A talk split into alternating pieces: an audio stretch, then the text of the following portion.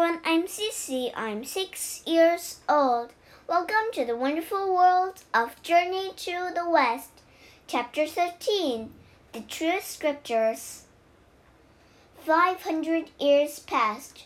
Wukong stayed trapped under the monk mountain. A thick layer of moss covered the monkey. One day, Buddha sat in the thunderclap monastery in the Western Paradise. He was talking to his students. The people in the East in the Tang Empire need our help, said Buddha. They lie, cheat, and steal. They're greedy and constantly fighting. He held up a bundle of scrolls. These are the true scriptures. They will teach the people in the East to act better. Wonderful, said one student. Let's bring the scriptures to the Tang Empire. Buddha shook his head. No, he said. A true believer, a monk, needs to come here to get them. Will anyone go to the east to find a worthy monk? Guan Yin stepped forward. I will go.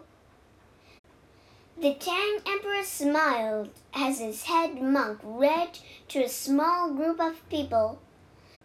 The monk was reading old religion's texts. A woman interrupted the monk. Why are you reading those old texts?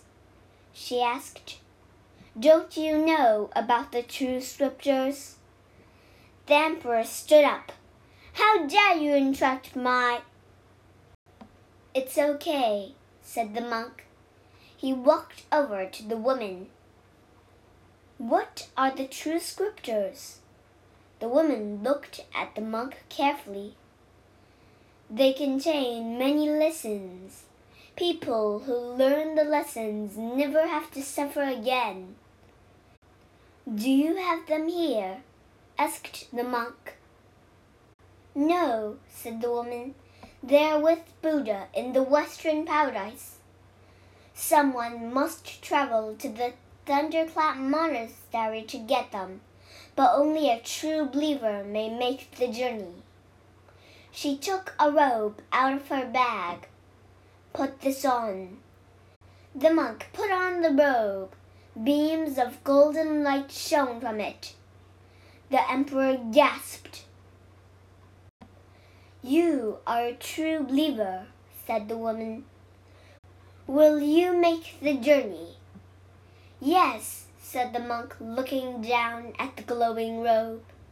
It will be an honor. The journey will be very difficult, said the woman. Wide rivers and steep mountains will block your path. Fierce creatures and evil demons will try to attack you. But don't fear, you will have help from me. Suddenly, the room filled with blinding light. The woman rose into the air and changed form. It's the Bodhisattva Guan Yin! someone cried. The emperor and everyone else in the room bowed. Guan Yin rose higher and then disappeared. The next morning there was a huge feast. The Tang emperor sat next to the monk.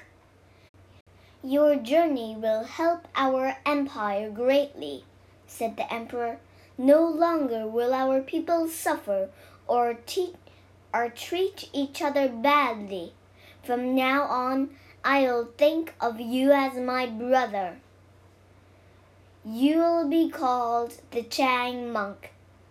Thank you, Your Majesty, said the Tang monk. How long will the journey take? asked the emperor. I'll return in a few years, said the monk. Later that day, the Tang monk got ready for his journey. He put the special robe into a bag. He put dry foods into another bag. A big crowd gathered to say goodbye. Good luck, my brother, said the Tang Emperor. The Tang monk climbed onto a horse and rode toward the west.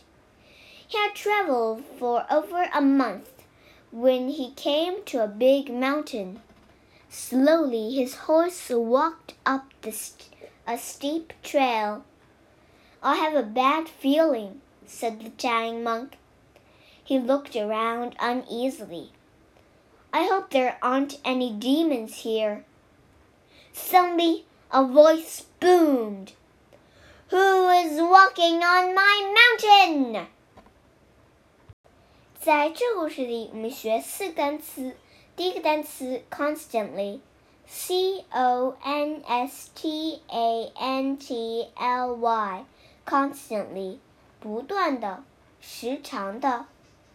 第二个单词 religions，r e l i g i o u s，religions，宗教的。